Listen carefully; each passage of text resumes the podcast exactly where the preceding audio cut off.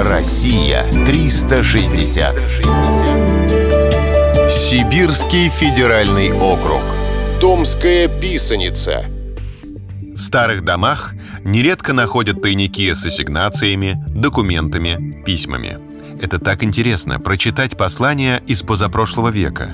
Можно из первых рук узнать, как жили тогда люди, о чем мечтали, чем занимались. Еще интереснее получить письмо из позапрошлого тысячелетия. И такое вполне возможно. В мире есть немало мест, где древние люди на скалах оставили письмена или рисунки. Одно из таких мест находится в Кемеровской области. Музей-заповедник «Томская писаница» расположен на правом берегу Томи в Яшкинском районе. Скалы, испещренные рисунками, поднимаются прямо из воды. Древняя галерея насчитывает 280 шедевров неизвестного художника.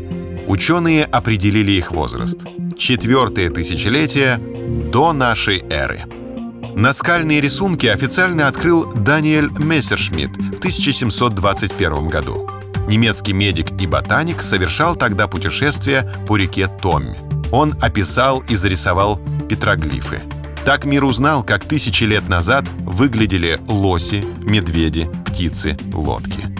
Были и странные изображения, солярные знаки, птицы-люди и другие антропоморфные существа. В настоящее время, кроме оригинальной наскальной живописи, музейный комплекс предлагает еще много интересного. В Музее наскального искусства можно увидеть копии петроглифов, найденных в Китае, Индии, Пакистане.